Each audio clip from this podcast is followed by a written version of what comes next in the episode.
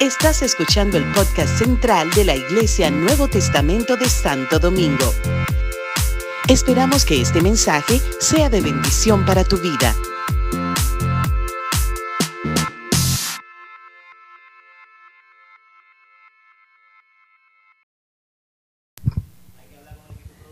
Gloria a Dios, gloria a Dios. Señores, ¿cómo estamos hoy? ¿Cómo estamos? ¿Todo bien? Hoy quisiera hablarles de algo muy importante, muy importante, realmente demasiado importante. Sí, sí, ustedes saben de qué, ¿verdad? bueno, ¿verdad? Vamos a entrar en detalle, ¿verdad? De una vez, eh, vamos al grano, como dicen. Quiero ser lo más, lo más breve posible eh, y a la vez contundente, ¿verdad? Así que vamos a orar, ¿verdad? a hacer una pequeña oración para que el Señor tome control de la prédica y que sea, ¿verdad?, de provecho para nosotros. Amén. Señor, te damos gracias por este día, Dios. Gracias por el privilegio de venir aquí a adorarte. Te pedimos, Señor, que tú nos hables a través de tu palabra, que tú nos instruyas, que tú nos dirijas, Señor. Y que tu Espíritu Santo, Señor, nos haga lo que quiere en este lugar y ponga en mi boca lo que Él desee. En el nombre poderoso de Cristo Jesús, preparamos nuestros corazones, Señor. Amén. Y amén. Bueno, comenzando con lo que es el perdón, ¿verdad? Había dicho que, habíamos dicho por las redes que íbamos a hablar sobre el perdón en el día de hoy. ¿Cuántos de ustedes creen en el perdón? ¿Ustedes creen que eso es real, el perdón? Bueno, vamos a hablar de eso ahora, ¿verdad? ¿Qué tú crees de eso, Sebastián? ¿Tú crees que eso es real? Ah, disciplina, ¿verdad? Disciplina. Mira, agua fiesta, ¿cómo está? no, no sea, que si tú crees en el perdón. ¿Tú crees en el perdón? Ok, ok, eso, es importante. Bueno, yo traté de buscar la etimología de perdón, ¿verdad? Como el origen de la palabra en latín de perdón. Y significa, oigan lo que significa, significa per, la palabra per tiene una connotación de, como, de una acción completa. Acción completa. Y donare o donar es, viene de dar, regalar. O sea que si tú juntas esas dos palabras, perdonar, tú estás hablando de que yo te regalo algo de manera total y completa. Yo realmente cuando yo perdono a alguien, yo no puedo perdonarlo a media. O sea, como te digo, yo te voy a perdonar a media, una media libre te voy a dar de perdón, no. O sea, tú tienes que perdonar a esa persona completamente, completamente. ¿eh? No, no se puede detallar, no, no, no es colmado, eso es así, al por mayor. O sea que tiene que ser, el perdón tiene que ser completo. O sea, yo te perdono y te libero de tu carga completamente. Ese es el perdón. Y según el origen de la palabra, eso es lo que significa. Y yo quisiera que vayamos al libro de Mateo, Mateo 6, del 14 al 15, que realmente es un verso que yo lo, yo lo considero muy fácil y bien básico para nosotros entender lo que es el perdón en la palabra de Dios. Y dice, lo siguiente, ustedes lo han, lo han escuchado y lo han leído muchas veces. Dice, porque si perdonáis a los hombres sus ofensas, os perdonará también a vosotros vuestro Padre Celestial. Mas si no perdonáis a los hombres sus ofensas, tampoco vuestro Padre os perdonará vuestras ofensas. Lo primero es que esto es condicional, ¿verdad? Si ustedes, si perdonamos, Dios nos perdona.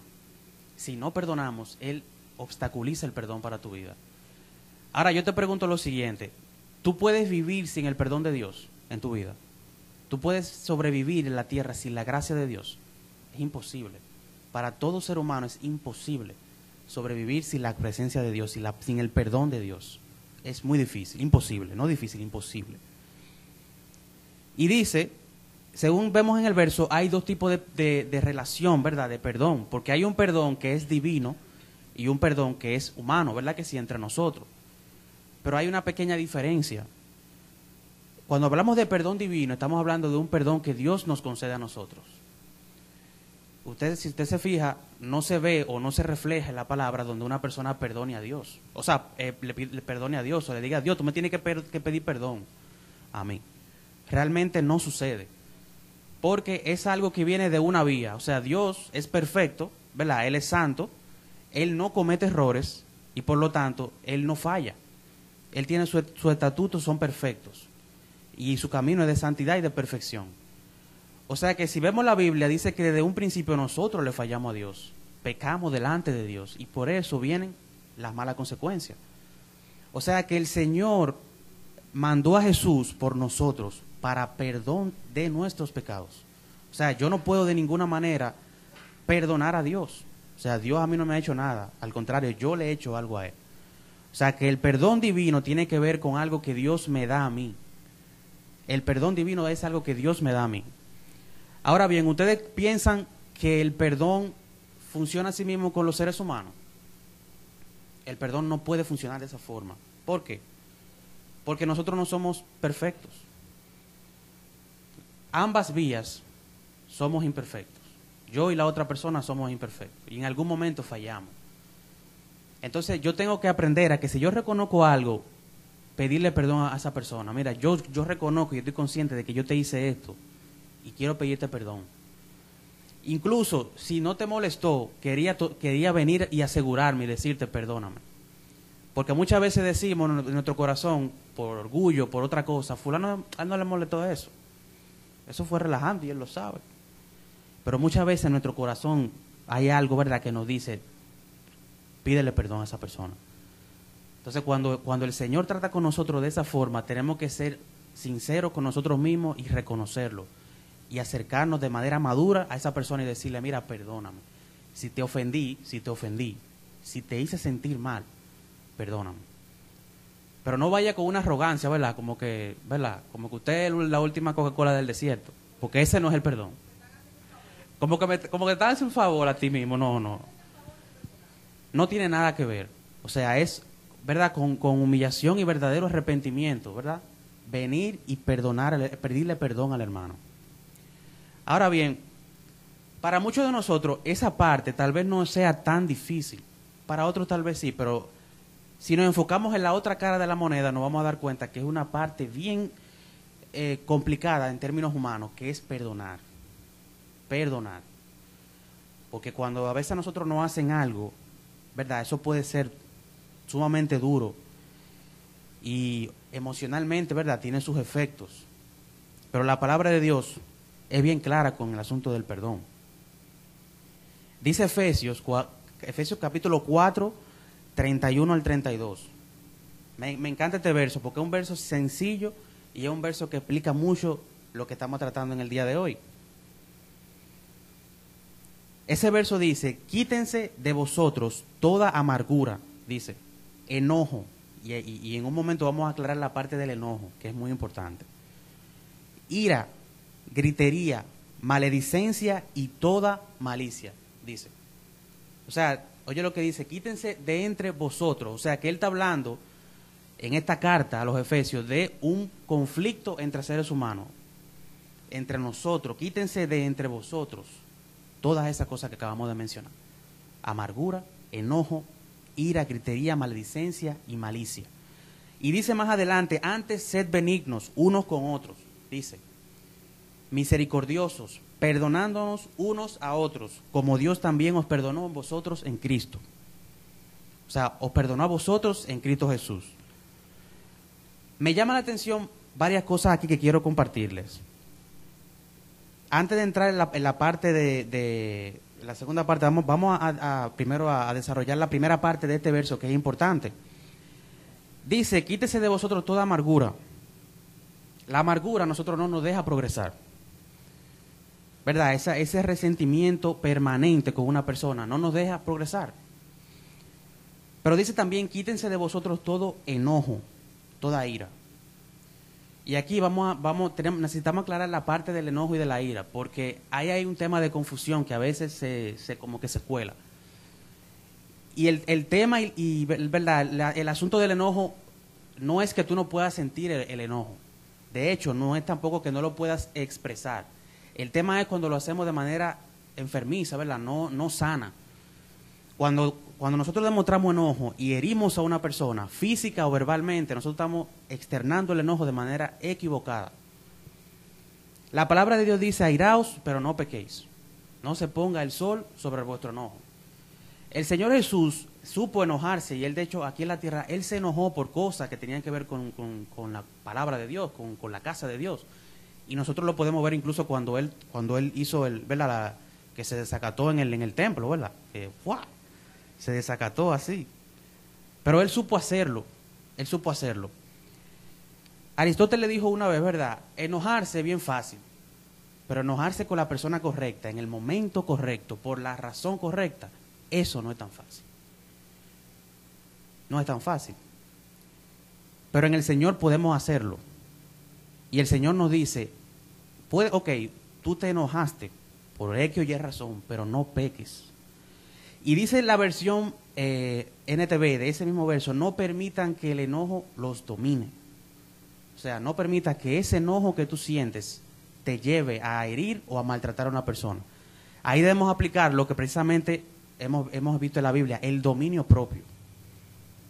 El dominio propio es controlar tu cuerpo, controlar tus emociones, controlar tu espíritu. No puedo hacer lo que, lo que me venga la gana, no, puede ser, no puedo hacer lo primero que yo piense, porque eso no es el Evangelio.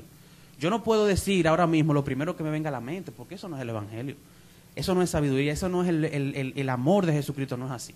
Yo no puedo, ante, una, un conflicto, ante una situación donde yo esté enojado, yo no puedo decir lo primero que me venga a la mente, porque ¿qué usted cree que va a pasar? Si yo digo lo primero que me viene a la mente a mí, va a pasar un desastre. Porque en el momento tus emociones pueden engañarte, tu corazón te puede engañar.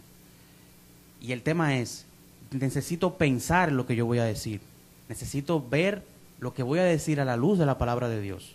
O sea, tengo que tener cuidado con lo que sale de mi boca. Y muchas veces nosotros, ¿verdad? Tenemos, tendemos a cometer ese error. Pero debemos estar conscientes de, de esa situación. Conscientes de que no puedo decir lo que me venga a la mente. De que debo de controlarme. Tengo que tener dominio propio de mí, de mí mismo. Ahora bien, Dice también que se quiten toda gritería, toda maledicencia y toda malicia. O sea, cuando hay falta de perdón, tenemos maldad en nuestro corazón, porque de una u otra manera pensamos como en herir a otra persona, vengarnos de esa persona. Tendemos a, a tratar de devolverle para atrás a esa persona por lo que me hizo a mí. Entonces el corazón se llena de malicia. Y se llena, por supuesto, de maledicencia, porque yo empiezo a maldecir probablemente a esa persona.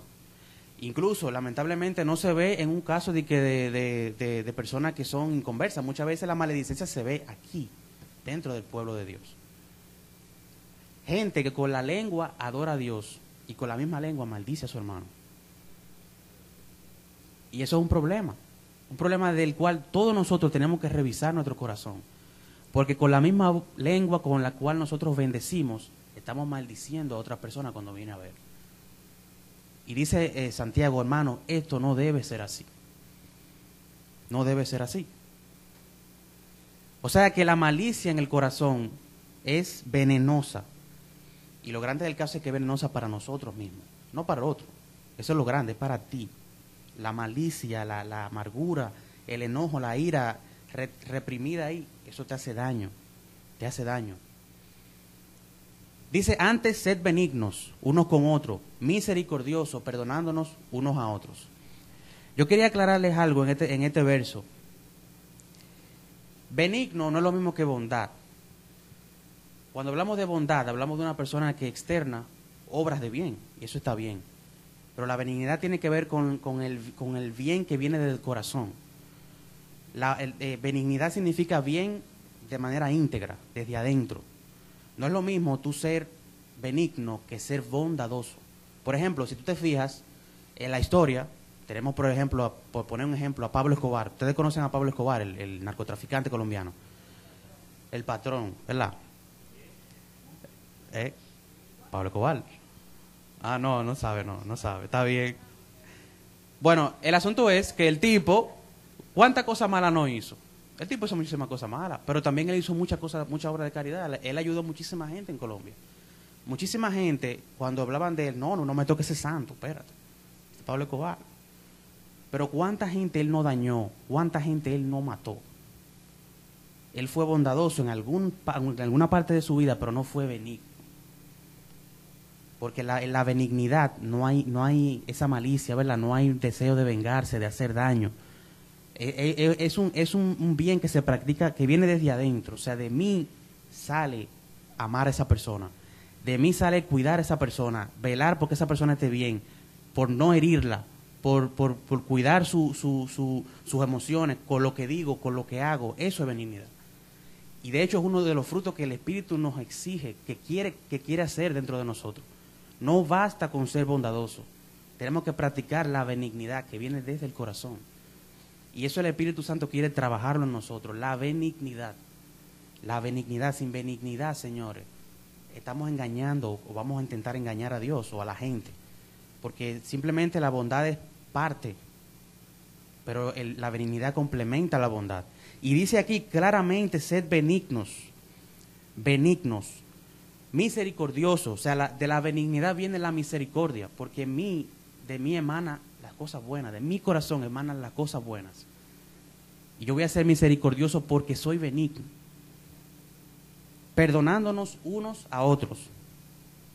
Mira cómo la cadena, o sea, de cuando tengo benignidad, de mí sale la misericordia y después sale el perdón para la gente. Como Dios dice, como Dios. Oye, oye, oye, qué lindo termina.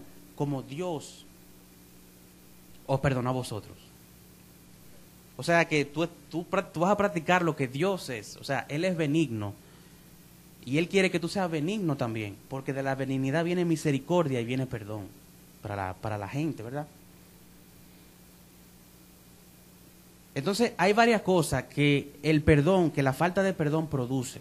La falta de perdón produce varias cosas que la vamos a ver. Son cosas negativas que son, son terribles. Y una de ellas es que produce conflicto entre nosotros.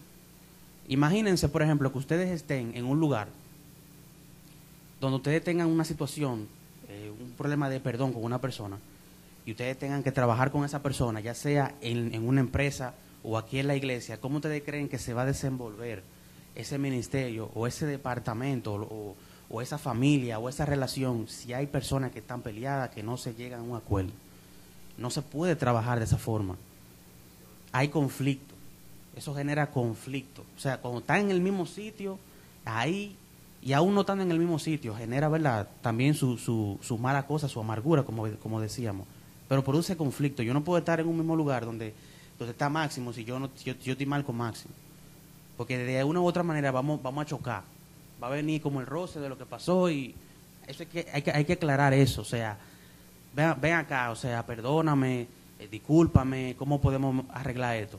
Porque no podemos trabajar ni podemos convivir con gente si tenemos ¿verdad? falta de perdón en nuestro corazón. Dice también, como ya lo, lo hemos leído, te quita la paz con Dios y los demás. Eso está claro. Dios no me va a perdonar si yo no perdono. Dios no puede hacerlo porque eso es un principio. Debo de hacerlo, perdona para que seas perdonado. No tienes paz con Dios ni tienes paz con los demás. Porque no perdonas a esa persona. Y no sientes paz. Dice, dificulta la convivencia y la armonía, lo que ya explicábamos anteriormente. Tú entras en conflicto con esa persona, pero ¿a qué te lleva ese conflicto? A no poder convivir con esa persona. No te va a llevar a, vivir mejor, todo lo contrario. Impide la convivencia y la armonía entre nosotros como, como grupo independientemente, no estoy hablando solamente de la iglesia, estoy hablando de cualquier tipo de relación. Y dice también impide el crecimiento y desarrollo. Sabe que produce, produce ira, produce enojo, maledicencia y esas cosas. Impide el crecimiento y el desarrollo de una persona o de varias personas. Si yo no trabajo, si yo no puedo trabajar en equipo, si yo no puedo trabajar con un grupo de personas, yo no puedo desarrollarme. Si tú te fijas, eso, eso tú lo puedes ver incluso en una casa o en un lugar donde viven familias. Si tú no puedes trabajar con esa persona, si tú no puedes salir adelante con esa persona, tú no puedes desarrollarte porque tú tienes un conflicto con esa persona, tú no perdonas a esa persona. En tu casa no puedes tener, no puedes manejar bien tu casa, no puedes tener paz en tu casa, no puedes tener eh, amor o felicidad en tu casa porque no hay perdón. No puedes tener éxito en tu empresa porque no hay perdón, no hay, no hay, no hay algo llevadero entre tú y esa persona. No puedes tener éxito en el ministerio porque hay algo que pasa entre tú y esa persona. No puede haber desarrollo, no puede haber crecimiento hasta que esa parte no se resuelva, porque para crecer tenemos que hacerlo todo juntos. No puede haber, ¿verdad? Una persona que, piensa una cosa y otro que piense otra, y no por, cada quien por su lado. Eso, la, Jesús dijo, un reino dividido contra sí mismo no puede prosperar. Eso no existe, eso no tiene sentido. imagínate que Satanás se, se, vaya en contra del mismo, como decían los fariseos. Eso no tiene sentido porque tienen que unirse. Claro, evidentemente en algún momento van a ser derrotados, ¿verdad? El Señor lo va a derrotar. Pero si, si un reino no se, no se une, no prospera, o sea, no puede mantenerse, no puede sobrevivir. Y de igual manera también lo vemos en la Trinidad, en el Espíritu Santo y el Padre y el Hijo. Se unen y trabajan juntos. Esa gente nunca se coge en cámara. ¿Ustedes no se han dado cuenta de eso? Esa gente nunca se coge en cámara. Si tú ves la Biblia, desde el Génesis hasta el Apocalipsis, tú no ves que, el padre le coge cámara al hijo, que el hijo, que, que ahora voy yo, que tú no ves ninguna pelea, ni tampoco ves un conflicto de interés. Tú ves que tanto el padre como el hijo, como el Espíritu Santo, ellos hacen su, su parte en el momento de la historia. Conviven, porque ellos trabajan en equipo. Y eso es un misterio, la Trinidad es un misterio, porque la Trinidad es, ¿verdad? Dios Padre, Dios Hijo y Dios Espíritu Santo. Los tres son Dios y están unidos y piensan igual y trabajan igual. Y en la historia saben qué tienen que hacer cada uno y no se entrometen el uno con el otro porque ellos no trabajan, ¿verdad? No trabajan con ego, no trabajan por porque sí, porque yo quiero ser mejor. Trabajan juntos. Y ese tipo de armonía habla muchísimo de, de, cómo nosotros tenemos que trabajar también. O sea, yo hago mi parte, lo que a mí me corresponde. Y así mismo tenemos que hacer nosotros dentro de los ministerios y dentro de la iglesia también. Yo hago lo que me corresponde a mí. Dice también el libro de Hebreos, el libro, el libro de Hebreos capítulo 12, versículo 14 al 15. Dice lo siguiente. Seguid la paz con todos y la santidad, sin la cual nadie verá al Señor. Mirad bien, no sea que alguno deje de alcanzar la gracia de Dios, que brotando alguna raíz de amargura os estorbe y por ellas muchos sean contaminados. Dice, seguid la paz con todos. O sea, no puedo seguir la paz con todos si yo no perdono pero debo de hacerlo porque me lo dice, me lo, ordena, seguid la paz con todos y la santidad, sin la cual nadie verá al Señor. O sea, no tiene ningún tipo de, de, negociación, o sea, es simplemente nadie puede verlo si no practica la santidad y no sigue la paz. Dice, mirad bien, no sea que alguien deje de alcanzar o alguno deje de alcanzar la gracia de Dios, que brotando alguna raíz de amargura os estorbe y por ella muchos se han contaminado. O sea que la raíz de amargura, cuando tenemos raíz de amargura, eso puede ser eh, contagioso, pero algo que puede podrir, o sea, las relaciones dentro de la iglesia. Porque dice aquí que por la amargura muchas personas pueden ser contaminadas. O sea, por culpa de una persona tal vez tener cierta amargura y esa persona le responde a, a, otra persona o lo trata con ese sentimiento de amargura, eso puede crear amargura en el otro corazón porque dijo, óyeme, esta persona es supuestamente cristiana y mira cómo se comporta, mira lo que hace, mira cómo me trató. Sí.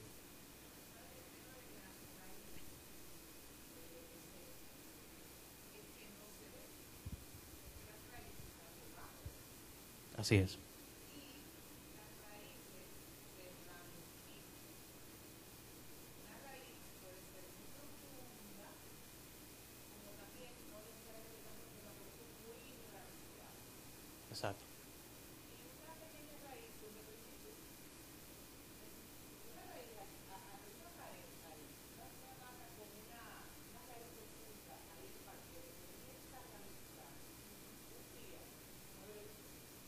De tal forma que...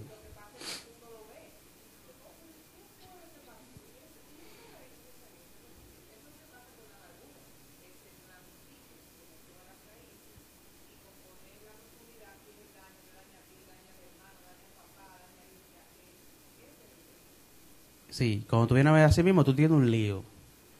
Un lío que sucedió, de hecho,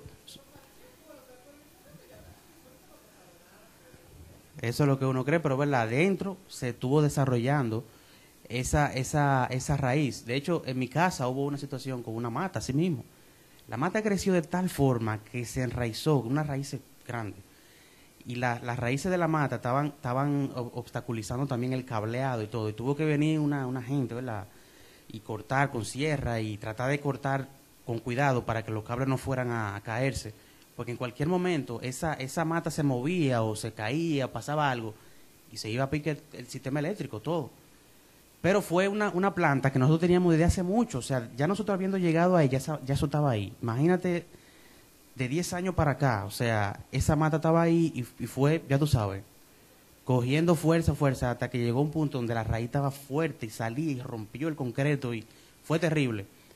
Entonces, eso es lo que pasa cuando nosotros tenemos amargura en nuestro corazón y no perdonamos y dejamos eso como ahí, ahí abajito. Y no le damos ninguna importancia. ¿Verdad? ¿Yo sabe?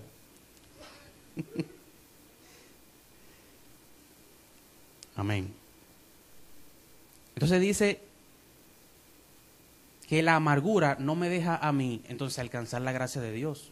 Porque si yo estoy, si yo vivo amargado, si vivo con eso ahí, ¿verdad? El Señor no me perdona y la gracia de Dios entonces no fluye, o sea, no puede fluir en una persona que tenga ese tipo de eh, característica. No puede, o sea, eh, el Señor no puede hacer nada, tiene que haber una decisión de parte tuya que te permita, eh, ¿verdad?, perdonar y avanzar hacia adelante y dejar esa situación atrás. Ahora bien, Mira qué sucede, por ejemplo, en el caso de, del Señor. Yo tuve una, una, una situación una vez con algo, algo pendejísimo, con mi concuñado, o sea, Alejandro, Alejandro Galarza. Alejandro Galarza, que es el, el, novio de Leslie y eso. Y una vez estábamos en la casa de Liz y, y él me hizo como algo, o sea, me, me hizo como coquillo o algo. Me, y yo, cuando dice así, el vaso se me, se me cayó, o sea, el agua se me cayó encima. Y yo le dije a él, como que, men, no juegues así de mano, me, me hice tumbar el agua, que sé yo que. Él, en el momento, ante la reacción, él se, él se sintió mal. Pero al final yo le dije, no, mira, mi hermano, yo te perdono, eh, no te preocupes, no ha pasado nada, perdóname también si yo te, te, dije algo que no debí decirte. Y él dijo, bueno, está bien, problema. El asunto es que él se fue, él se fue, o sea, ya para, para Estados Unidos, y allá en Estados Unidos él me mandó un, un mensaje acordándome eso que pasó esa vez. Y yo le dije, si tú no me mandas eso, yo realmente no me acuerdo, yo no, no me acordaba de eso. no me acordaba de eso. Y él me dijo, yo, yo aprendí algo de esta, de esta lección, me, dijo, me decía él, que yo, yo realmente me he estado sintiendo mal por algo que, que, por lo cual tú ya me perdonaste hace, mucho, hace un tiempo. Y él me decía, el Señor, Dios es así mismo también. O sea, Dios te perdona y a veces, muchas veces tú no te perdonas a ti mismo, pero ya el Señor te ha perdonado por tus pecados. Entonces, mira cómo es el Señor, o sea, el Señor te perdona y muchas veces tú, tú sigues como que eh, empeñado en la misma situación y Dios te dice, ya yo te perdoné hace mucho tiempo, pero no ha querido perdonarte tú mismo a ti. O sea, el perdón de Dios funciona así, de, de efectivo. Eh, de, rápido, eh, es abundante. Entonces el Señor quiere que nosotros aprendamos a perdonar, o sea, a perdonar, a ser, suelto con, el perdón. Entonces, eh, hay, un, hay un tema con el, con el asunto del, del perdón, para terminar, y es que el perdón no significa necesariamente que yo te, bueno, yo te perdoné, tú me hiciste algo y yo te perdoné, y no significa que yo te voy a que yo voy a olvidar todo así de, la noche a la mañana, o sea, por arte de magia. Porque ya hay, ¿verdad? Uno tiene emociones y pues uno va a sentir esas emociones de, esas cosas que suceden. Pero la, el perdón es como una decisión. O sea, yo, yo te perdono porque la Biblia dice que yo tengo que perdonar. O sea, la, palabra me lo, me lo pide. Yo tengo que perdonar. Aun cuando tal vez mis emociones no estén, estén un poco afectadas por lo que esa persona hizo, el perdón debe de venir, porque nuestra, nuestras emociones no pueden condicionar el perdón. O sea, nuestras emociones son una cosa y el perdón es otra cosa. O sea que va a haber algo, ¿verdad?, que con el tiempo se va a ir trabajando y el Señor, ¿verdad?, vaya haciendo un trabajo en nuestro corazón ante esa situación de que ah, me, me afecta emocionalmente, es difícil. Pero el perdón debe de ser instantáneo, porque en el momento en el que yo no perdone, y yo y sea mi último día en la tierra, Dios libre, ¿verdad? O, venga el Señor, no, o sea, va a haber un confrontamiento de parte de Dios. Y Él te va a decir, tú no perdonaste a esa persona, ¿cómo te puedo perdonar? Y ese no es el tipo de cosas que nosotros queremos escuchar cuando estemos cara a cara delante del Señor, ¿verdad? No queremos escuchar al Señor diciendo, no perdonaste, no te puedo perdonar. Esa palabra sería horrible escucharla. Entonces, yo debo de perdonar, aunque tal vez mis emociones sean, ¿verdad?, fuertes, y a veces ese es el caso, o sea, uf, pasan muchísimas cosas que uno ni se imagina. Pero el perdón tiene que estar ahí. Y otra cosa también que va de la mano es el, asunto de la confianza, porque muchas veces eh, también como que ligamos el tema de la confianza con el tema del perdón.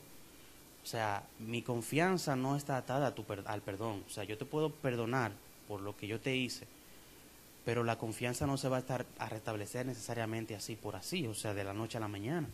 O sea, es, eso es como que tú arrugas un papel y tú trates de ponerlo como estaba desde un principio. O sea, se van a quedar marquitas.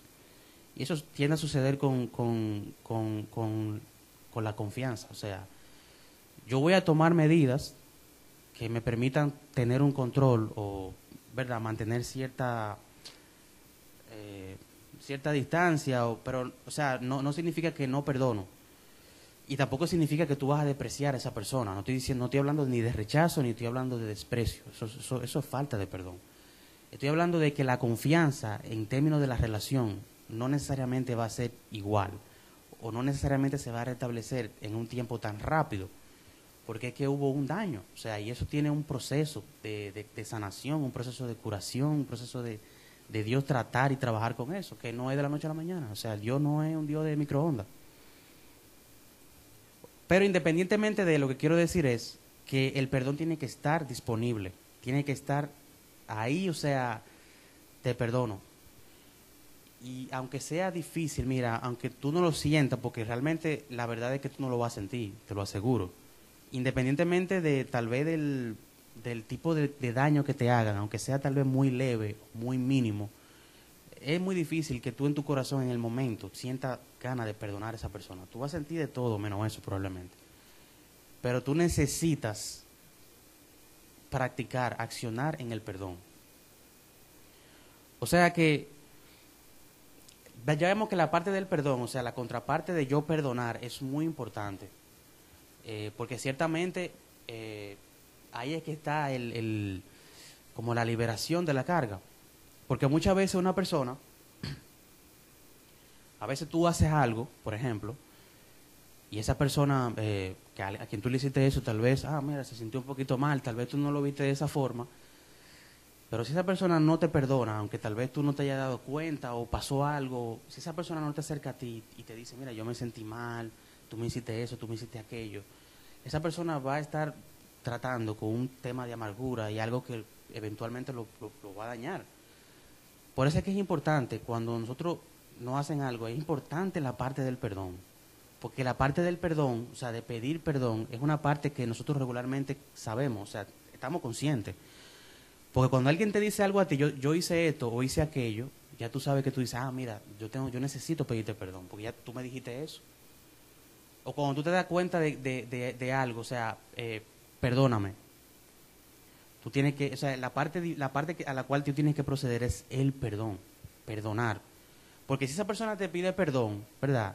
Excúsame, perdóname, pero tú no, tú no le pides perdón a él él se está liberando de una carga con la que tú te estás quedando. O sea, él se está liberando, pero tú te estás quedando con esa carga. Porque él te está diciendo perdóname. Y él hizo su parte. O sea, hay una parte que nosotros no podemos controlar. Yo puedo, por ejemplo, acercarme a, Máximo y decir, Máximo, perdóname. Si Máximo me dice que no, yo no puedo hacer nada ahí. O sea, yo hice la parte de yo pedirle perdón a él porque yo sé que yo le hice algo mal a él. Ahora, ¿qué va a pasar con Máximo?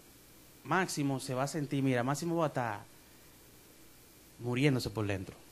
Va a estar luchando y sufriendo porque él no quiere soltar esa carga que yo solté. O sea que es importante la parte de perdonar, pedir perdón, pero también perdonar, porque es la parte que te va a liberar de las cosas, ¿verdad? Como dice la Biblia, pasar por alto la ofensa. Eso es lo que nos va a liberar y nos va a hacer sentir aptos para poder seguir con la obra del Señor. Así que eh, yo quisiera, ¿verdad? Eh, terminar aquí y quisiéramos una oración, ¿verdad? Porque realmente para que el Señor nos ayude, y, el Espíritu Santo de hecho lo hace, eh, para que el Espíritu Santo derrame amor sobre nuestros corazones y nos ayude a poner en práctica esta, esta situación, o sea, este, este asunto del perdón, que humanamente es, emocionalmente, ¿verdad? Es difícil y es complicado para todos nosotros. O sea, eso es eh, tremendo, o sea, es, es, como una lucha, como una batalla que se arma ahí adentro, que a veces, por ejemplo, yo puedo manejarlo de una forma y tú tal vez puedes manejarlo de otra manera, pero la lucha está ahí adentro. O sea, todo el mundo tiene una lucha con el, con el tema de perdonar. Y esa lucha se define cuando tú determinas el perdón, o sea, cuando tú decides eh, perdonar a esa persona. Así que vamos a orar en el día de hoy para que el Señor nos, dé esa fuerza, ¿verdad? Y esa, esa, el amor y nos dé la misericordia para nosotros perdonar. Cuando nosotros estemos delante de Dios, a nosotros se nos haga a sí mismo se nos haga misericordia por cuando hicimos misericordia. Y que también el Señor nos ayude, nos ayude a, a, a, externar ese tipo de cosas, de situaciones de manera sana. Tanto ¿verdad? el enojo como, como la, la, verdad, lo que sucede. Que el Señor nos ayude a tener dominio propio. O sea, el perdón es parte del dominio propio, ¿verdad? Porque es que el perdón es, ¿cómo lo explico? El perdón sucede con, con, con el pecado en sí. O sea, cuando tú eres tentado a hacer algo, tú sientes en tu corazón como que tú, por eso tú eres tentado, tú sientes como que algo te atrae, ¿verdad? Como que la carne se siente atraída hacia esa tentación, pero tú debes decirle que no. O sea, eso es el dominio propio, o sea, como que yo decido decirle que no a la tentación y irme por el camino de la santidad. Eso es algo que se aplica incluso con el tema del perdón. Yo siento por un lado en mi corazón que no debería de hacerlo, porque mi corazón tal vez es engañoso, pero yo tengo que decidir perdonar. O sea, es una decisión, un dominio propio que tiene que haber en nuestro corazón, en nuestro cuerpo, para poder tomar esa decisión.